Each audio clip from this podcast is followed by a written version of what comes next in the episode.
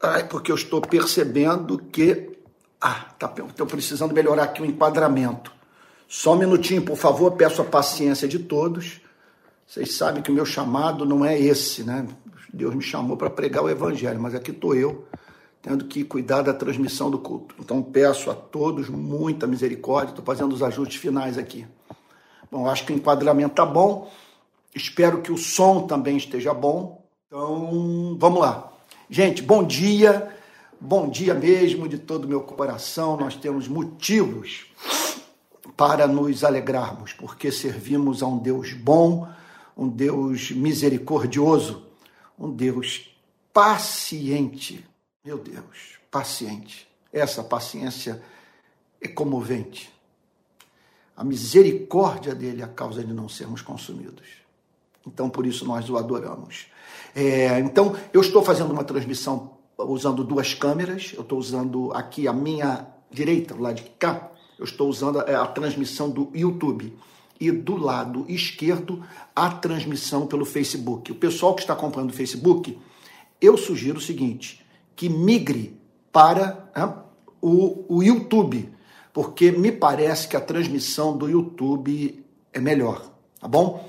Então, se você puder migrar, outro conselho que eu dou a todos, se houver alguma zebra na transmissão, algo não der, não der certo, que você faça o seguinte, que você vá para uma das redes. Né? Então, tivemos problemas com o YouTube, vai para o Facebook. Tivemos problemas com o Facebook, vá para o YouTube. Então, essa é a vantagem da transmissão ser feita por ambas as redes sociais.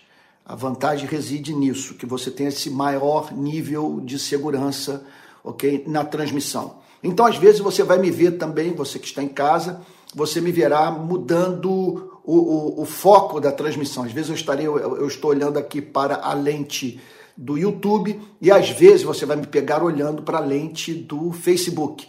Então eu peço a todos aí muita boa vontade, que o meu desejo é de estabelecer comunicação efetiva com todos os irmãos. É, esse é o primeiro culto do domingo.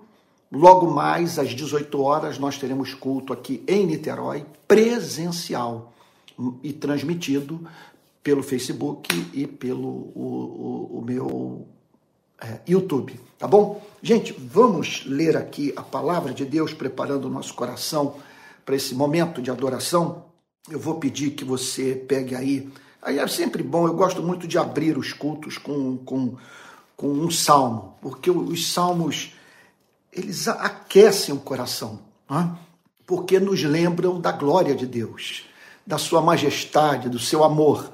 Então eu vou pedir que você abra a Bíblia aí no Salmo é, 108, Salmo 108, verso 1, que diz assim, Salmo de Davi, firme está o meu coração a Deus Cantarei e entoarei louvores de toda a minha alma.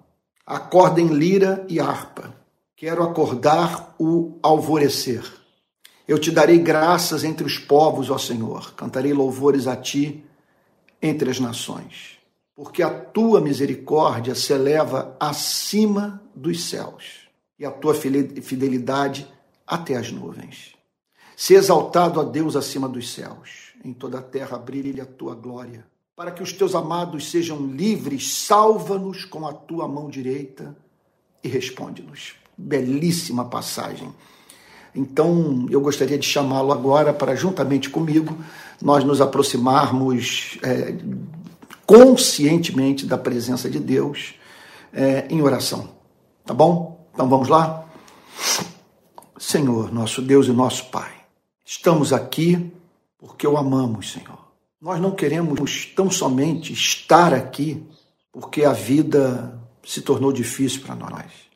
Nós queremos estar aqui porque o amamos. E o amamos porque o Senhor é fascinante, porque o Senhor é justo, o Senhor é bom.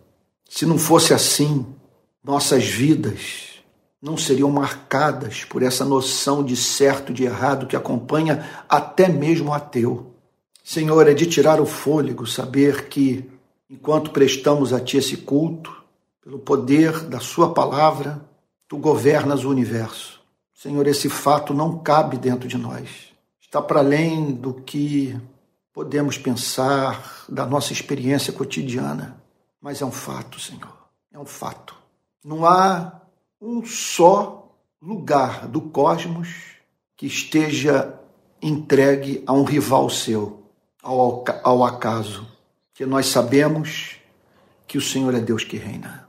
Estamos convencidos disso pela tua palavra, pelo teu espírito e pela nossa própria razão. Senhor querido, nessa manhã nós pedimos a ti perdão. Perdão pelo que fazemos, deixamos de fazer, pelo que somos, Senhor. Perdoa-nos por esse malandro que há em nós. Afasta de nós as nossas iniquidades, Senhor. Afasta de nós as nossas iniquidades. Cria em nós um coração puro e renova, Senhor, em nós um espírito reto. Senhor, tu sabes que o pior do pecado é o endurecimento do coração, é a perda da sensibilidade, da sensibilidade é não termos mais paladar para a tua comida, entristecer o espírito, Senhor, ser privados da sua influência. Nós pedimos a ti perdão, Senhor. Perdão pelo que há de incompreensível, recalcitrante, obstinado no nosso comportamento. Senhor, nós queremos nessa manhã também apresentar a Ti as nossas ações de graças. Nós somos gratos pelas mais diferentes manifestações da Sua misericórdia. Muito obrigado, Senhor, pelas orações ouvidas, pela vitória sobre o adversário de nossas almas.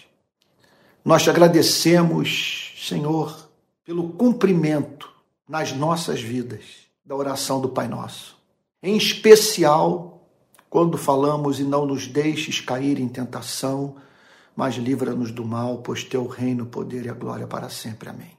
Senhor, tu sabes que não somos páreo para a tentação, que precisamos da obra do teu Espírito em nós e do teu cuidado providencial, Senhor, fora de nós, de modo que a vida seja regulada de uma tal maneira que se torne incapaz de extrair de nós o diabólico.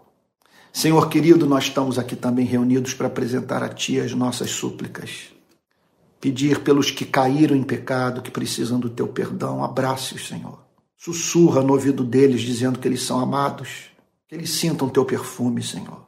Mostra-lhes que uma gota do sangue de Jesus é suficiente para a purificação de todas as nossas iniquidades. Deus querido, Deus de toda graça, cura os enfermos, abre porta de trabalho para os desempregados, Senhor. E que pela tua graça, sejamos socorridos, Senhor, no âmbito das nossas relações com parentes, com a nossa família, Senhor. Ó Deus querido, restaura os relacionamentos, em especial esses que foram afetados pelo atual momento político que o Brasil está atravessando. Deus querido, Deus de toda graça, nós vamos agora abrir a tua palavra para conhecer mais um milagre operado por Cristo. Abra o nosso entendimento para conhecer as Escrituras. Ajude-nos a entender o sentido do texto. Que seja uma manhã riquíssima, Senhor, repleta da tua presença. Que tua palavra prevaleça, Senhor, enchendo-nos de fé, amor e esperança. Em nome de Jesus, Senhor. Amém. Amém. Irmãos queridos, nós vamos dar sequência agora à série de pregações sobre os milagres de Jesus. Eu estou acompanhando, portanto, quer dizer, eu estou examinando é, nos evangelhos todas as narrativas que apresentam o Senhor Jesus operando o milagre. Quer dizer, agindo de modo sobrenatural, aparentemente contrário às leis da natureza. Então, na, na, na semana passada, nós falamos sobre o texto que apresenta Jesus andando por sobre o mar, uma obra sobrenatural. Na sequência, é, eu não vou deixar passar é, despercebido esses três versos que estão aí. A gente, eu poderia pulá-los porque eles não apresentam a identidade da pessoa que foi objeto dessa cura. É uma passagem, portanto, que não tem a riqueza dessas sessões narrativas que descrevem o drama vivido por aquele que procurou a Cristo em busca de um milagre, mas é uma passagem que fala sobre o milagre. É uma passagem inspirada, e certamente Deus tem alguma coisa a nos dizer por meio dela. Então eu vou pedir que você abra sua Bíblia em Mateus, capítulo 14, verso 34. Mateus, capítulo 14, versículo 34. Tá bom? Você encontrou aí? Achou? Posso ir? Então vamos lá. Estou imaginando aqui a igreja balançando a cabeça. Eu estou com saudade disso. Ah, eu, eu, eu, tenho muita saudade desse, desses encontros. Eu gosto da adoração no templo e em casa. Ultimamente é que eu cheguei à conclusão que não dá para abrir mão da igreja no lar. Ela, essa, essa forma de adoração, é, de comunhão, está me fazendo muito bem nesses dias. E dela eu não abro mais mão. Mas vamos lá então, Mateus capítulo 14, verso 34. Ok? Estando já no outro lado, chegaram à terra de Genezaré. Então, os discípulos obedeceram a Cristo, atravessaram o mar da Galileia, tiveram que enfrentar aquela tribulação que contou com a intervenção sobrenatural de Cristo, conforme vimos, repito, na semana passada, e agora eles são encontrados chegando do outro lado do mar da Galileia. Verso 35. Quando as pessoas. Deixa eu fazer aqui uma digressão, por favor. Peço aqui a tua boa vontade. É, lá estava Jesus do outro lado do mar da Galileia. Eu fico a pensar que oportunidade extraordinária aquelas pessoas tiveram de conhecer o Rei dos Reis, o Príncipe da Paz, o Autor da vida. E certamente nem todos os que vivenciaram aquele momento santíssimo souberam tirar proveito dele. Então fica aqui uma lição para você e para mim. Buscai ao Senhor enquanto se pode achar, invocai-o enquanto ele está perto. Aproveite as oportunidades que Deus tem lhe dado para buscar a sua presença, para o conhecer melhor para é, sentir o perfume de Cristo. Então, permita-me fazer uma aplicação prática desse ponto. É, Apocalipse 3,20 declara o seguinte: é uma mensagem dirigida à igreja. Eis que estou à porta e bato. E todo aquele que ouvir a minha voz, abrir a porta, entrarei em sua casa cearei com ele e ele comigo. Então, essa passagem fala dessas visitações de Cristo, dessa expressão do amor divino, é, por meio da qual ele bate a porta do nosso coração, chamando-nos para a intimidade. Eis que estou à porta e bato. É Jesus nos convidando para a relação mais íntima que se possa conceber, sabe, com Ele. Você pode imaginar uma coisa como essa? O Criador querendo conversar com você, ouvir sua voz, derramar o seu amor sobre sua vida. Isso é uma coisa realmente é, é, é estonteante de você. Meu Deus do céu, olha, nós não temos qual a expectativa que nós podemos ter de ser convidados a participar de eventos no Palácio de Buckingham, por, né, aqui pensando na, na, na partida da, da, Rainha da Inglaterra, que esses dias tem se falado tanto sobre isso, com a esperança de nós, então, sermos convidados para esses encontros é, nos quais estão presentes aqueles que detêm o destino de milhões de pessoas em suas mãos e não temos acesso nem ao prefeito da nossa cidade. E Apocalipse 3:20 fala do Senhor Jesus batendo a porta. Essa passagem não é uma passagem evangelística. Não é uma passagem evangelística. Essa passagem é, é, é uma, ela fala sobre o amor de Cristo pela igreja, fala sobre oração.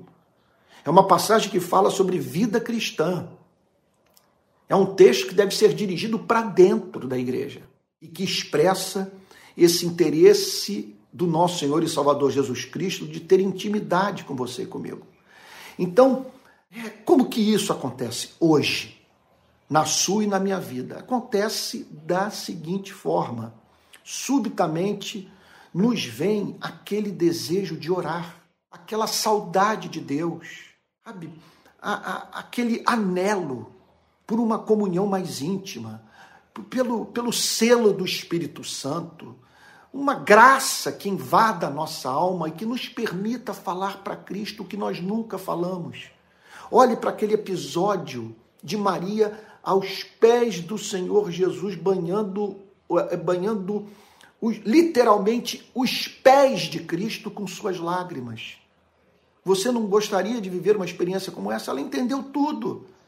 Ali nós estamos diante do ser humano é, é, é, vivendo de acordo com o propósito do Criador.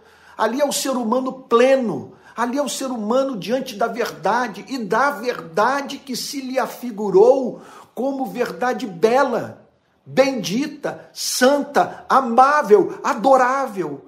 E ela, portanto, se derrama diante dessa, dessa verdade, dessa verdade que se afeiçoou pela vida do adorador.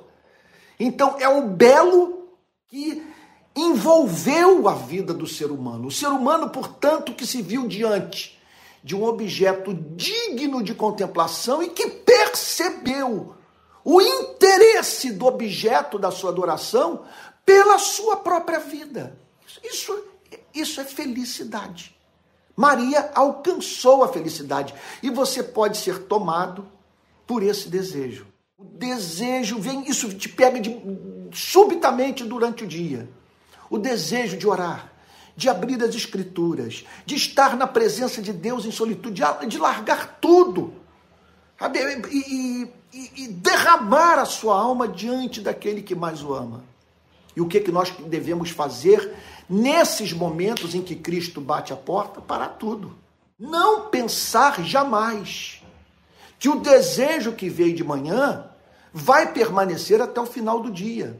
O que os cristãos mais maduros ensinam a partir da sua própria experiência de vida, de relacionamento com Cristo, é o seguinte: quando esse desejo vier, pare tudo. Porque é Jesus batendo a porta, o chamando para comunhão com Ele. É bem verdade que isso não significa que você deve é, é, é, buscar a presença de Deus somente quando é, é, se sentir acometido por essa vontade súbita que lhe assoma e que o, e que o move a orar. É bem verdade que nós temos que resistir ao aquele espírito terrível, terrível de apatia que a nós nos cabe, portanto, conscientemente buscar a presença de Deus. Mas esses momentos do dia em que o coração é tomado de saudade ardente, de interesse pelas sagradas escrituras, de vontade de orar ou de buscar o irmão para na companhia dele ou dela buscar a presença de Deus, isso aí é obra da graça. É, repito, é Jesus batendo a porta. Isso significa o seguinte: é Jesus é, atravessando o lar da Galileia e indo pra, para a, a, a, a, a terra de Genezaré da nossa vida. Então é isso que o texto diz. Estando já no outro lado, chegaram à terra de Genezaré. Bendito aquele que naquele dia entendeu que estava diante do Filho de Deus e que a ele cabia tirar o máximo proveito daquela extraordinária oportunidade de estar na presença de Jesus. Então, ele atravessa o Mar da Galileia, vai parar, segundo a narrativa de Mateus, na terra de Genezaré. Agora vamos para o verso 35. Quando as pessoas da tela, daquela terra o reconheceram, observe, portanto, que houve quem tomasse conhecimento do fato de que estava ali, nas cercanias do mar da Galileia, uma pessoa extraordinária. Olha, meu irmão, minha irmã, eu vou, eu vou ser um pouco dramático. É, e falar de uma forma muito contundente para você nessa manhã. É, à luz dessa passagem, a, que diz que aquelas pessoas reconheceram que o Senhor Jesus havia chegado na sua terra e que por isso partiram na sua direção. A sabedoria, os fatos da vida. Deixa eu falar de uma outra forma, as evidências empíricas referentes à condição humana nos movem a priorizar esse encontro, porque a vida é incerta. Nós não sabemos quanto tempo nos resta. E tudo muda subitamente. Hoje você e eu aqui estamos. Então, surge um fato novo na nossa vida. O inesperado, o surpreendente. O que produziu sentimento agudo, tocou no nervo da alma. E feliz é aquele que nessas horas está com seu coração firmado em Cristo, que tem a companhia de Cristo, que se sente abrigado no esconderijo do Altíssimo e, e que, veja só, não foi encontrado saindo em busca de um recurso espiritual que nunca procurou na vida. Então, Jesus atravessa o mar da Galileia, aquelas pessoas, ao tomarem conhecimento que ele havia chegado, estava com os pés literalmente nas areias da praia do mar da Galileia, elas partem na direção de Jesus. O texto diz: mandaram avisar em todos aqueles arredores e lhe trouxeram todos os enfermos. Então, chama-nos atenção aqui dois fatos dessa narrativa. É, em primeiro lugar, é, pessoas, ao tomarem conhecimento da chegada de Cristo, foram movidas por compaixão a anunciar naquela região onde Jesus se encontrava a chegada do Filho de Deus. Isso porque havia muita gente sofrendo horrivelmente naqueles dias.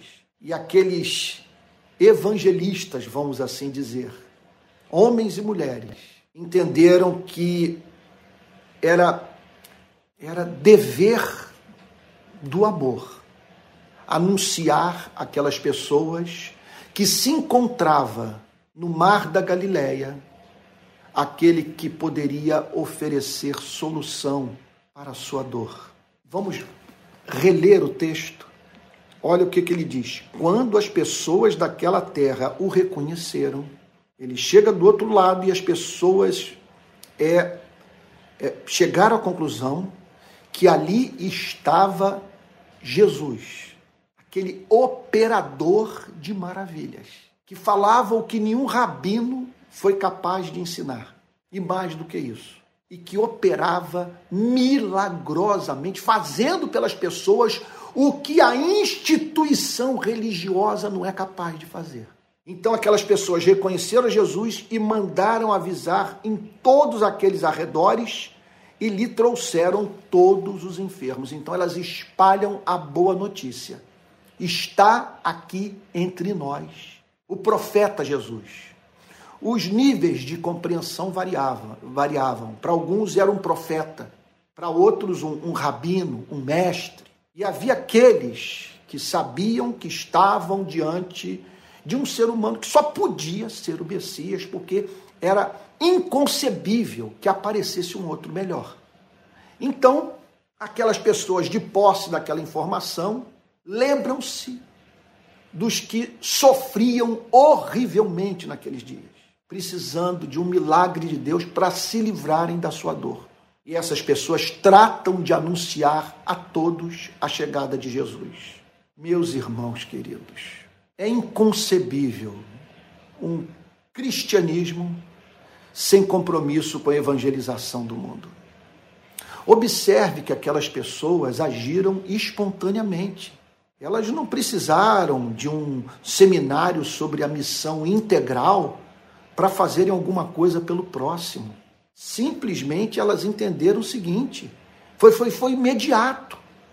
Elas viram o Senhor Jesus, se lembraram de parentes e, e amigos que sofriam horrivelmente, e ato contínuo. Saíram para anunciar a todos que Jesus estava presente. Como entender? É, é, chegarmos nesse momento do ano sem termos levado uma só pessoa a Cristo, tendo passado mais tempo é, com, procurando convencer as pessoas que o nosso candidato favorito é a resposta de Deus para os problemas que o Brasil está enfrentando, do que dedicados à tarefa de anunciar ao mundo de que Jesus Cristo é o caminho, a verdade e a vida ninguém vem ao Pai senão por Ele, que nele nós encontramos as palavras de vida eterna, que nele nós provamos da graça, da misericórdia de Deus, que nele Deus se faz doce, que nele nós obtemos perdão de pecados, e que nele nós encontramos uma saída para aquilo que nos infelicita. E para o que não há solução humana. Olha, é, veja, essa é uma dimensão do verdadeiro amor. O que caracteriza o amor?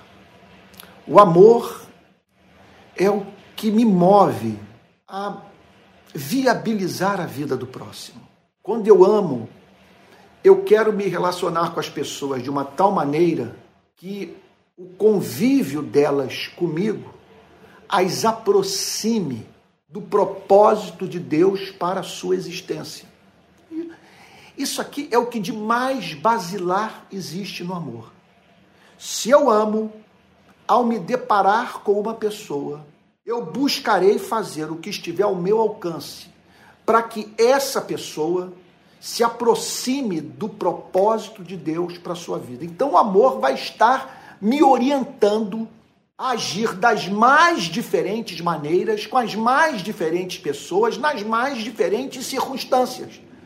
Tem hora que o amor vai dizer para mim: não, esse não é o momento de pregar o evangelho.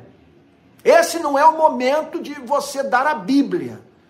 Esse não, não, sabe, esse não é o momento de você entregar aquele folheto evangelístico. Esse é o momento de você cuidar do que está à beira da estrada. Essa pessoa encontra-se em agonia. Ela não tem ouvidos, ela está surda, porque ela está com hematoma no corpo inteiro.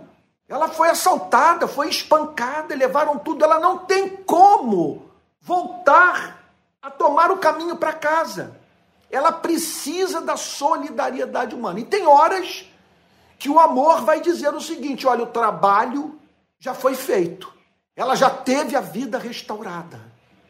Você já sinalizou para ela que tem interesse pelo seu bem-estar. Fale agora do meu amor. Foi o que nós vivemos na Polinter de Neves, aqui no município de. Na, no, no bairro de Neves, aqui a 20 minutos da minha casa. 2009, quando nós chegamos ali, nos deparamos com aquele cenário terrível de homens vivendo em condições subhumanas, os detentos. Não é? Que se encontravam sob a custódia do governo do estado do Rio de Janeiro. As condições eram as mais deploráveis 25 centímetros quadrados de espaço para cada preso. Nós ganhamos uma primeira página no jornal Globo, na qual um voluntário nosso aparecia dentro da cela segurando um termômetro que marcava 57 graus Celsius. 57 graus Celsius dentro da cela. Eles não tinham acesso ao banho de sol, viviam confinados, um odor insuportável nas celas, sarna para todo lado. E aí nós entendemos que deveríamos agir em todas as frentes. Então, o que fizemos? Vamos lá, sem seguir uma ordem de importância, nós montamos uma biblioteca para que eles tivessem o que ler e com o que ocupar o seu tempo. Havia muito tempo ocioso.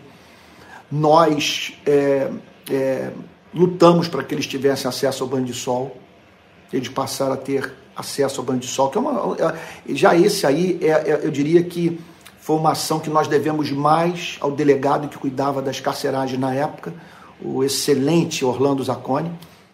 que, que cuidou daqueles presos é, de uma forma jamais vista no nosso Estado.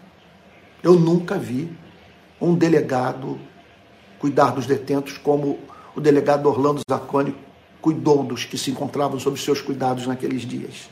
Mas então eles passaram a ter direito a banho de sol, é, foi reservado para eles um espaço maior para eles poderem transitar dentro do, do, do presídio, dentro né, da, da, carceragem. outra coisa importante, nós eliminamos a sarna, nós é, compramos um remédio que acabou com a sarna dentro das, da, das dez celas. Nós cuidamos dos dentes dos detentos, nós levamos médicos e advogados que prestaram auxílio humanitário.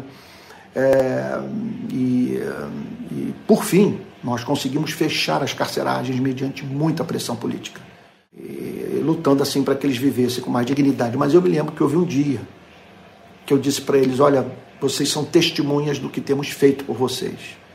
Nós temos trazido roupa, material de higiene, nós temos procurado oferecer a vocês amor, livrando-os, portanto, é, de todo o desconforto que têm experimentado. Agora falta uma coisa, me lembro perfeitamente do dia que eu disse isso para eles.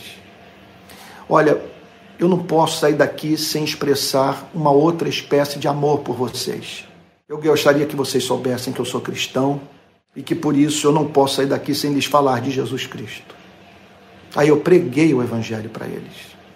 E com a ajuda da nossa equipe, de uma forma toda especial, do pastor André, aqui de Niterói, é, eu pude batizar cerca de 50 detentos do Comando Vermelho, do Terceiro Comando, dos Amigos dos Amigos, batizei até mesmo milicianos numa obra extraordinária que Deus operou naqueles dias naquela prisão. É inconcebível dizermos que amamos alguém e não termos assim a preocupação de levar essa pessoa que dizemos ser objeto do nosso amor a uma experiência de salvação com Cristo. Nós aqui estamos diante, portanto, de uma outra expressão do verdadeiro amor, que é o amor evangelístico. O amor que nos leva a compartilhar as boas novas com aqueles que precisam desesperadamente de Cristo e não o conhecem. Então, é, se você não levou ninguém a Cristo ainda esse ano, que você se empenhe para o fazer. E não permita jamais que você passe mais tempo nas redes sociais falando sobre política do que falando sobre as perfeições desse Cristo que o salvou e que a si mesmo se entregou por você. Então, o texto declara que quando aquelas pessoas tomaram conhecimento da vinda de Jesus, mandaram avisarem todos aqueles arredores e lhe trouxeram todos os enfermos.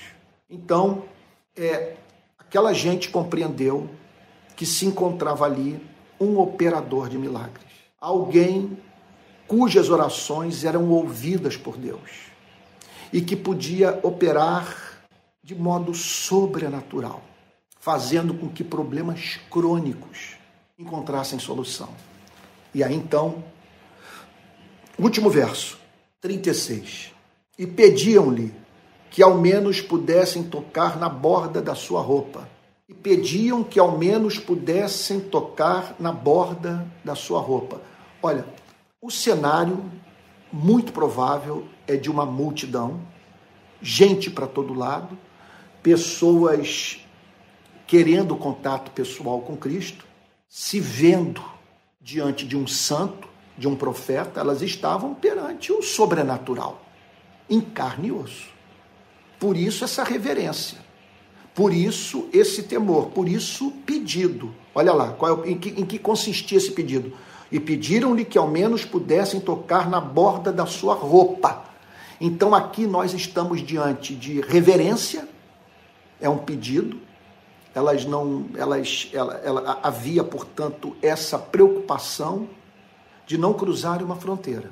Elas sabiam que, porque isso é característico das experiências é, com Deus, ou com o sagrado, ou com o santo, que nós encontramos nas escrituras do Antigo e do Novo Testamento. O ser humano prova desse, desse senso de, de assombro.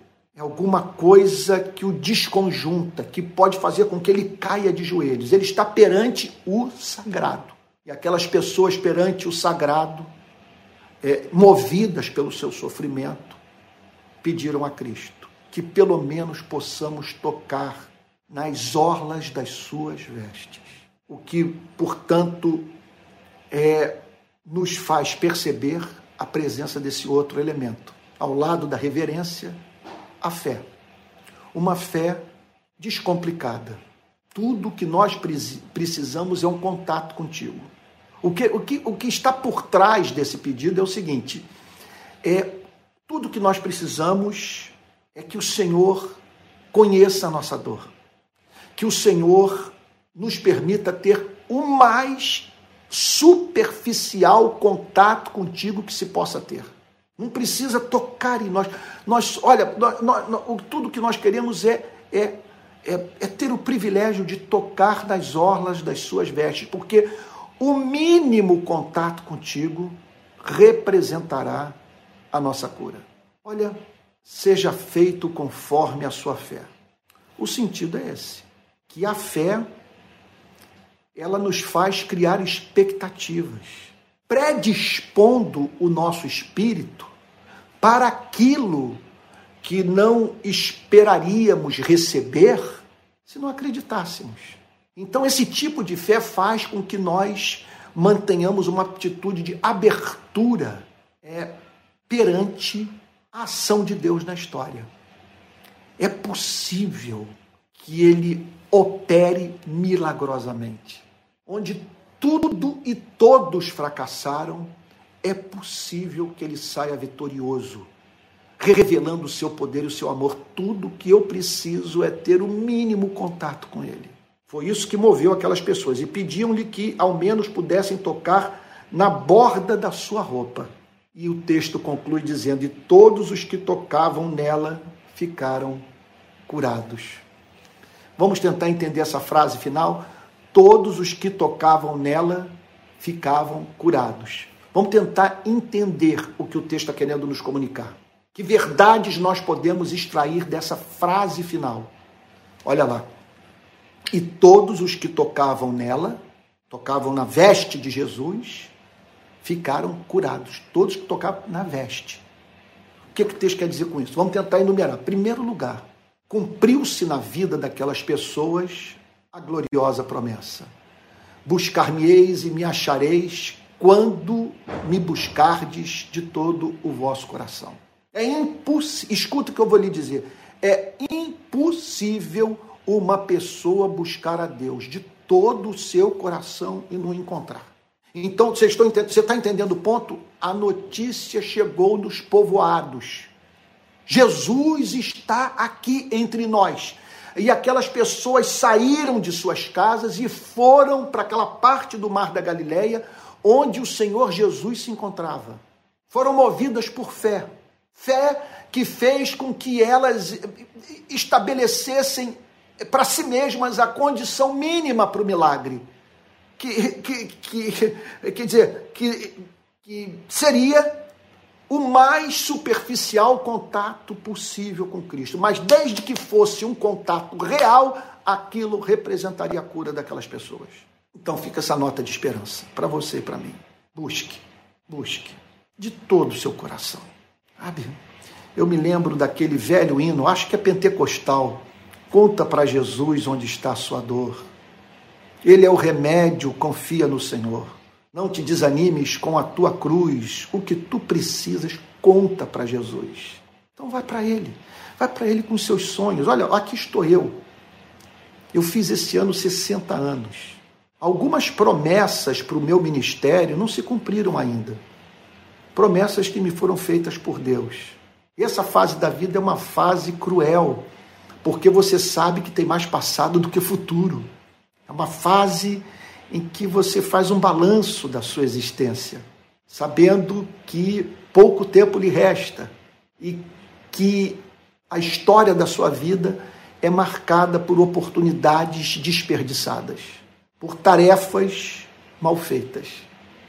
E você fica a pensar: meu Deus, ainda há esperança para mim? É possível dar uma contribuição toda especial para a igreja do meu país?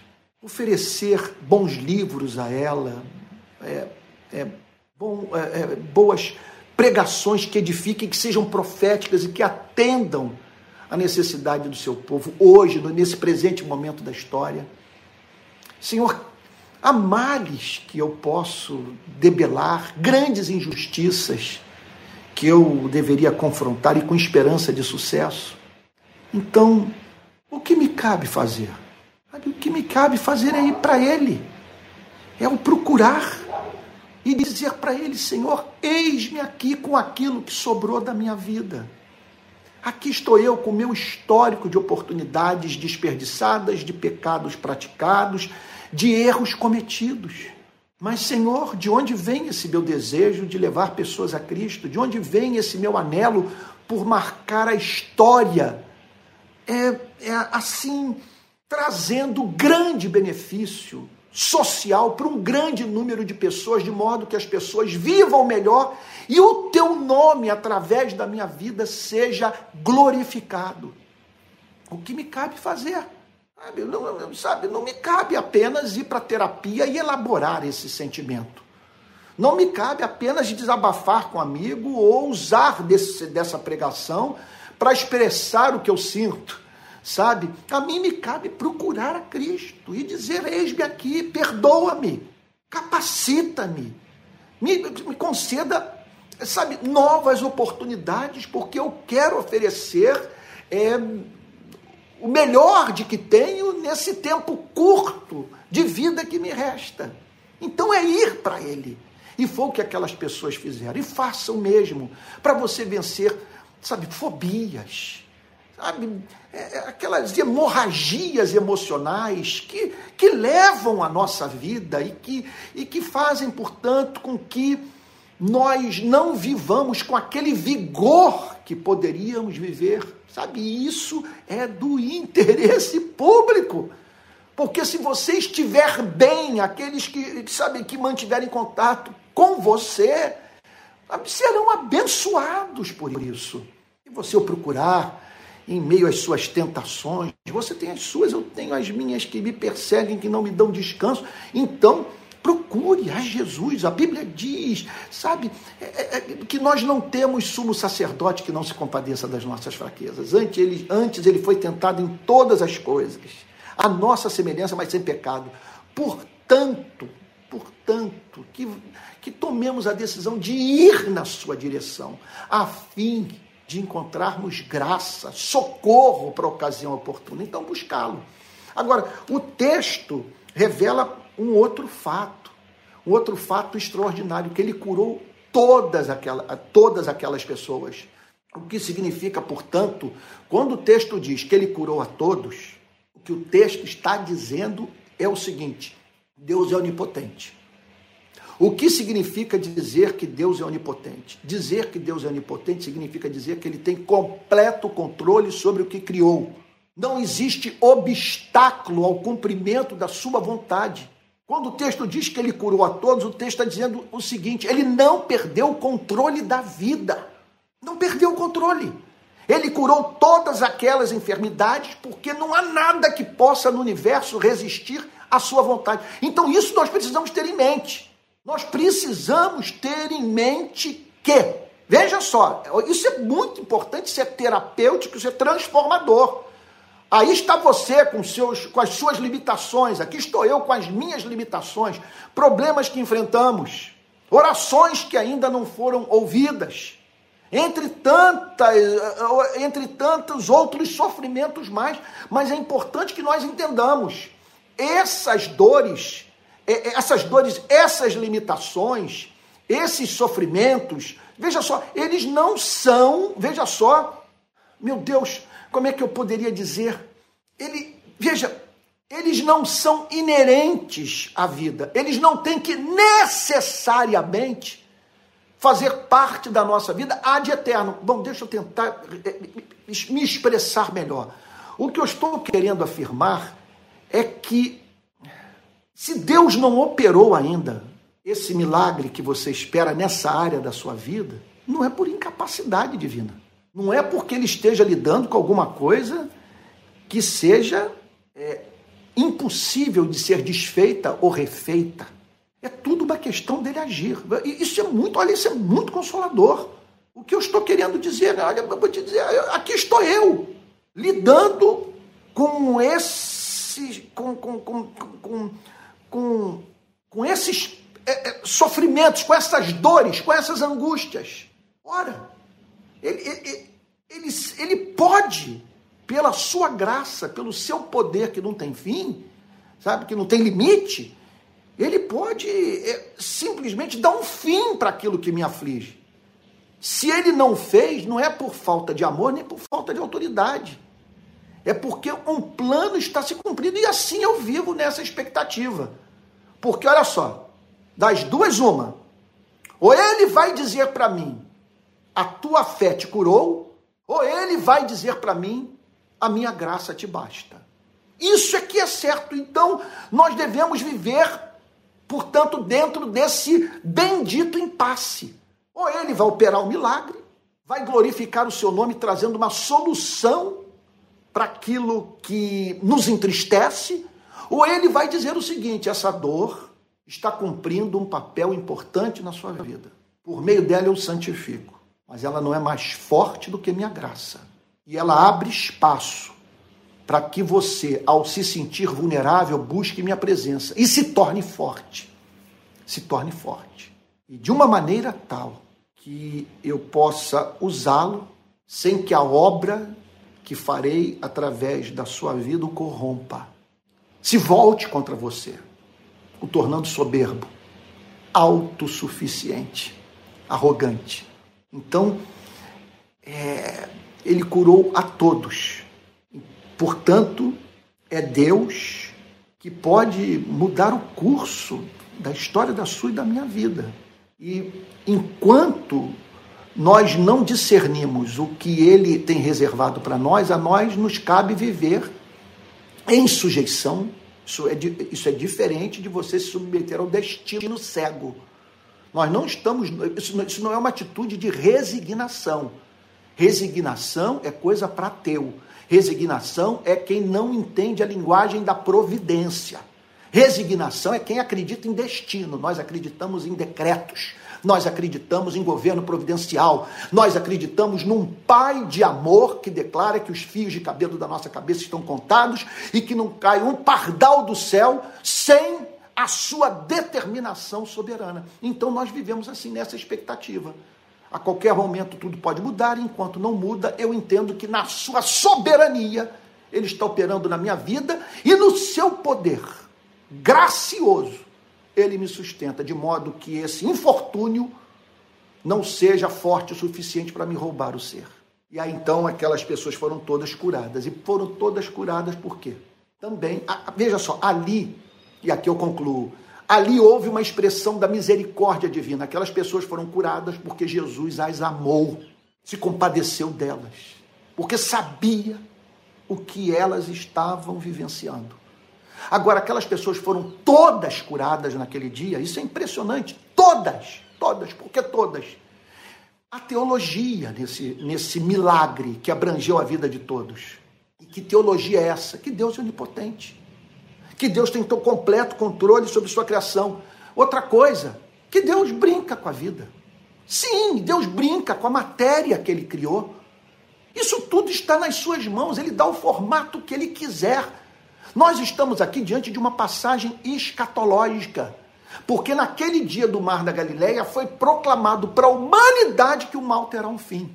Sim, nós estamos diante de um texto escatológico. Está dizendo o seguinte: que o novo irrompeu que estamos indo pro, nós estamos no tempo do fim e que tudo caminha para a restauração de todas as coisas. O que houve ali no Mar da Galileia foi a van premier do que vai acontecer no cosmos. É isso que nós acreditamos, por isso que somos cristãos, por isso que nós não enlouquecemos, por isso que nós não estamos em depressão profunda, porque nós acreditamos que o que Jesus fez no mar da Galileia, dois mil anos atrás, curando todas aquelas pessoas, ele vai fazer pelo universo. E nós vamos viver num universo condizente com o amor de Deus. A santidade, a santidade de Deus exige que a morte e o pecado sejam banidos do cosmos. Do cosmos. Louvado seja o seu nome. Então nós estamos aqui diante de uma passagem profundamente didática. E outra coisa, outra coisa que você precisa guardar em nome de Jesus. Preste atenção.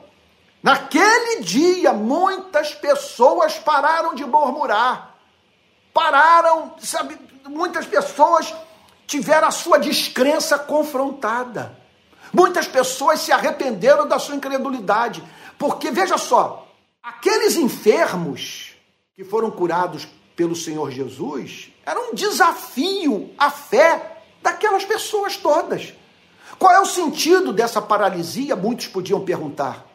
Porque Deus permite que essa pessoa sofra de forma tão severa? Porque essa criança nasceu com essa limitação física? Por que essa fobia? Por que esse desajuste? Sabe qual é o sentido desse ser humano não poder ouvir, não poder falar, ou não poder enxergar? E ali, naquele dia, aquelas pessoas entenderam que Deus é poderoso para fazer infinitamente mais do que tudo quanto pedimos ou pensamos, conforme o seu poder que opera em nós. Que Ele é capaz de transformar o mal em bem e que faz parte do seu pacote soberano elaborado em amor, a experiência do sofrimento que conduz à fé. Todos aqueles enfermos foram levados naquele dia a agradecer a Deus pela enfermidade que lhes fez ter contato com Cristo, que os moveu à presença de Jesus, a fim de que fossem curados e conhecessem a Deus. Nós sabemos, e aqui está o Espírito Santo falando com o meu ouvido, meu servo, você sabe que é possível a pessoa ser objeto de um milagre e não se converter. Eu sei, Senhor. Eu sei. Pessoas que foram objeto de grandes manifestações do amor de Deus que nem por isso passaram a amar a Deus.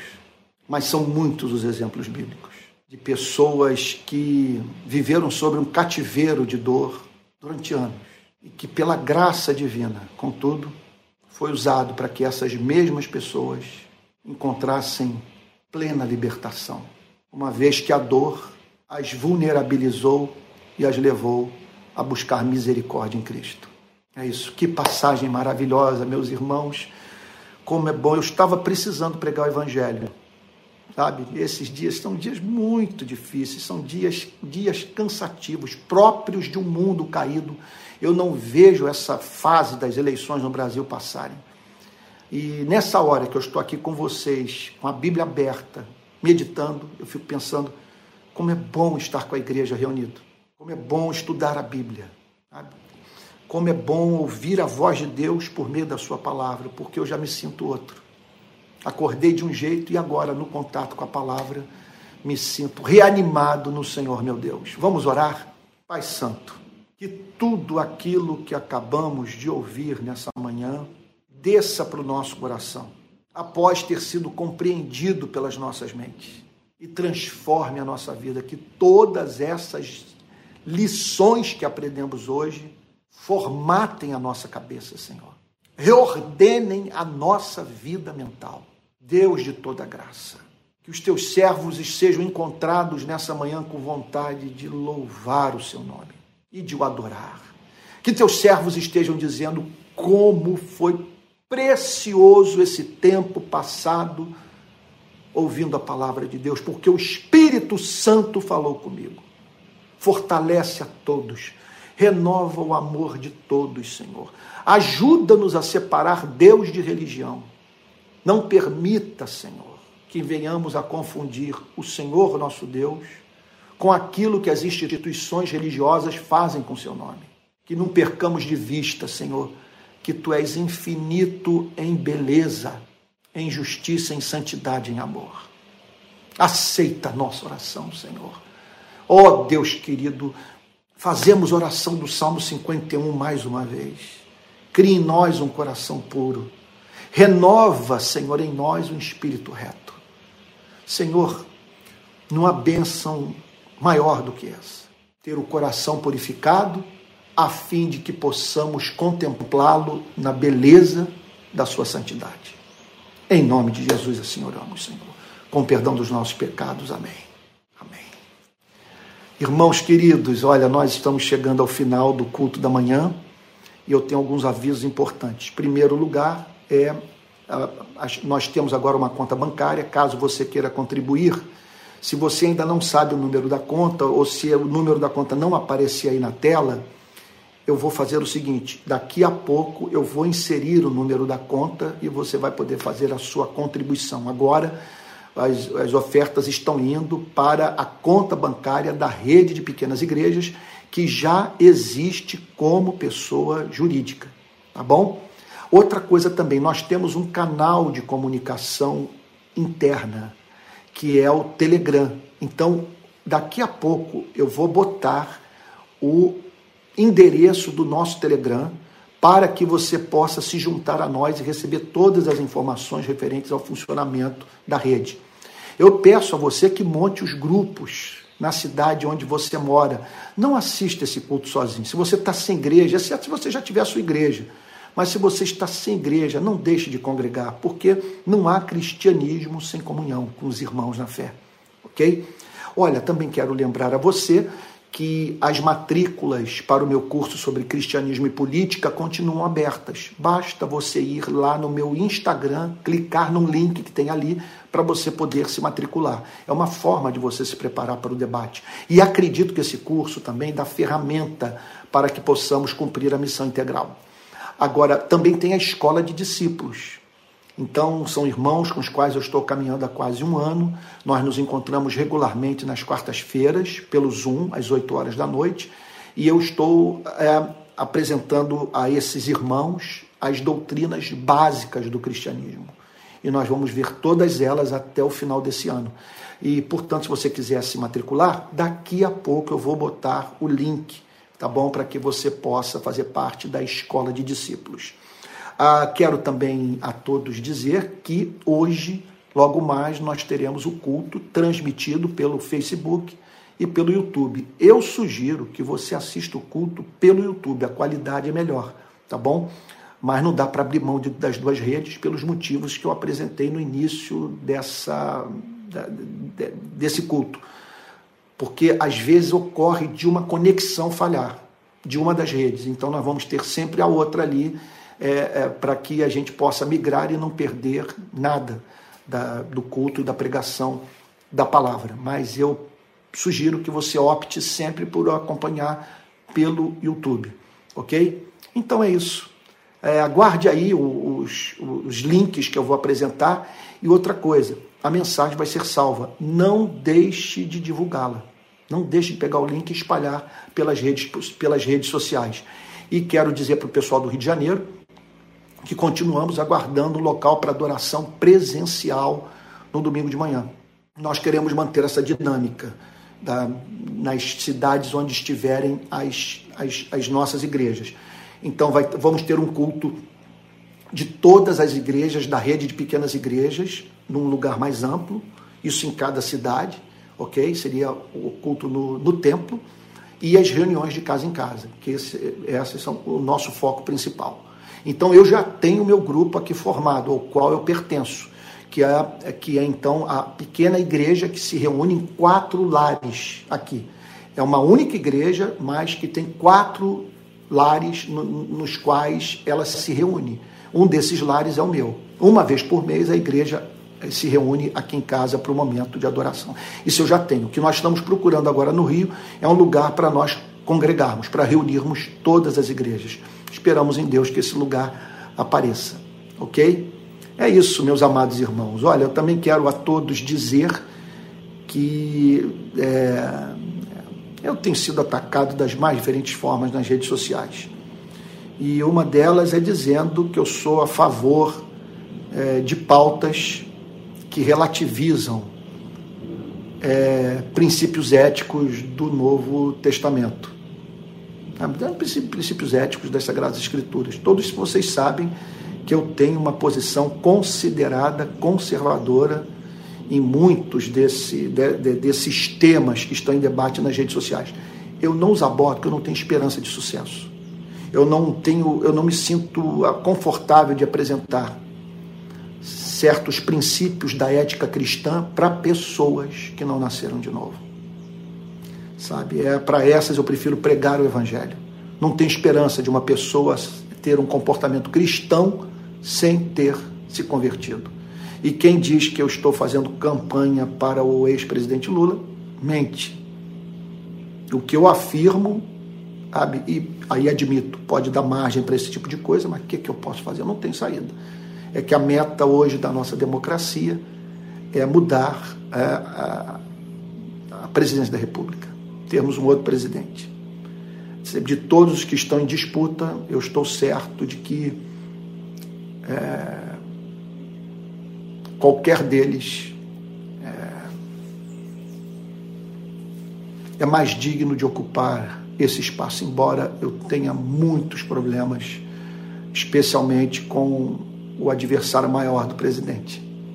Sabe? Então, o que eu acho é que nós, da rede de pequenas igrejas, não devemos dar apoio acrítico, incondicional, institucional, fanático a nenhum deles, a nenhum deles. E muito menos dizer que, que tal candidato é o candidato de Jesus Cristo. Isso é o fim do mundo. Não vamos usar o nome de Deus em vão. Tá bom? Bom, espero que Deus tenha abençoado muito sua vida, mas muito que vocês possam estar dizendo: Deus, meu coração foi alimentado espiritualmente nessa manhã. Vamos receber a bênção apostólica? E que a graça do nosso Senhor e Salvador Jesus Cristo, o amor de Deus o Pai e a comunhão do Espírito Santo sejam com cada um de vocês, desde agora e para todos sempre. Amém. Fique com Jesus e até logo mais às 18 horas.